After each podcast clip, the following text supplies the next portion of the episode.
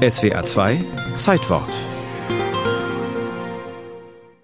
Bobby Fischers Mutter Regina hatte große Probleme mit ihrem heranwachsenden Sohn. Sie suchte sogar Hilfe bei einem Sozialarbeiter. Der Junge ist temperamentvoll, unfähig mit anderen klarzukommen, ohne Interessen, außer am Schach. Da war Bobby 14 Jahre alt, 1957. Er war US-amerikanischer Jugendmeister in allen Altersklassen und auch schon Titelträger bei den Erwachsenen.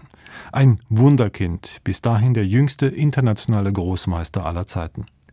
Weltmeister wollte er werden, das kündigte er bereits als 19-Jähriger an. Die Highschool, eine Mitschülerin war Barbara Streisand, hatte er nach zwei Jahren ohne Abschluss verlassen. Man könne ihm nichts mehr beibringen. Seine Mutter hielt es bald nicht mehr mit ihm aus, ließ ihn zurück in einem Apartment im New Yorker Stadtteil Brooklyn. Fischers ganz große Schachkarriere begann, freilich mit Rückschlägen. Wenn ihm etwas nicht passte, zog er sich von Turnieren zurück, verkroch sich und beschuldigte die sowjetischen Spieler, die das Weltschach damals beherrschten, ihm auszutricksen. Doch ab 1970 legt Fischer eine Siegesserie hin, wie man sie bis dahin noch nicht gesehen hatte. Damit avanciert er zum offiziellen Herausforderer des amtierenden Weltmeisters des Russen Boris Spassky. Das Match beginnt am 11. Juli 1972 in der isländischen Hauptstadt Reykjavik. Mitten im Kalten Krieg gleicht es einem Stellvertreterkampf der Systeme. Der einsame, tapfere US-Boy gegen die Übermacht des kommunistischen Apparats. Das Medieninteresse ist riesig. Fischer bleibt dem Publikum nicht schuldig. Zuerst treibt er das Preisgeld in die Höhe, sonst komme er gleich gar nicht, tönt er.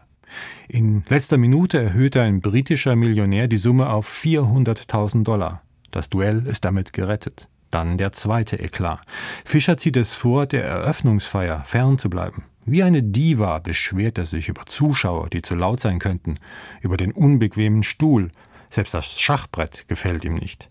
Der nächste Affront, Bobby kommt zu spät zur ersten Partie. Amerikanische TV-Reporter berichten, wie Spassky warten muss in der gespenstisch stillen Halle, bis Fischer erscheint. Spassky is waiting. Right, and it uh, waiting and wondering whether Bobby will show or not show.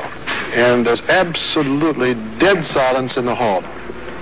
Spassky is pacing, he's nervous, and wait, here comes Fisher coming on the stage saying that he was caught in traffic. And I think Spassky was visibly relieved. And also perhaps pained. Spassky am Ende sichtlich erleichtert, aber auch genervt. Im Verlauf der Partie unterläuft Fischer ein Patzer. Er macht einen Fehler und schlägt einen sogenannten vergifteten Bauern. Sein Läufer ist daraufhin gefangen und verloren. 1 zu 0 für Spassky. Am Tag darauf wartet der dann vergeblich auf Fischer und siegt kampflos. 2 zu 0 für Spassky. Das Match scheint gelaufen. Es bedarf großer Überredungskunst, Fischer wieder ans Brett zu holen.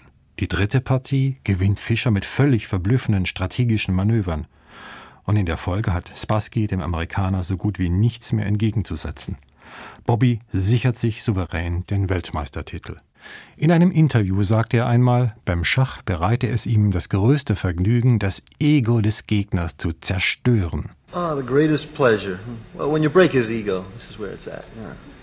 Als Weltmeister blieb Fischer ein Phantom. Er verschwand aus der Öffentlichkeit, führte ein unstetes Leben, fühlte sich verfolgt und verraten, äußerte krude politische Ansichten. Letztlich zerstörte er sich selbst. 2008 ist er gestorben, 64 Jahre alt, in Reykjavik.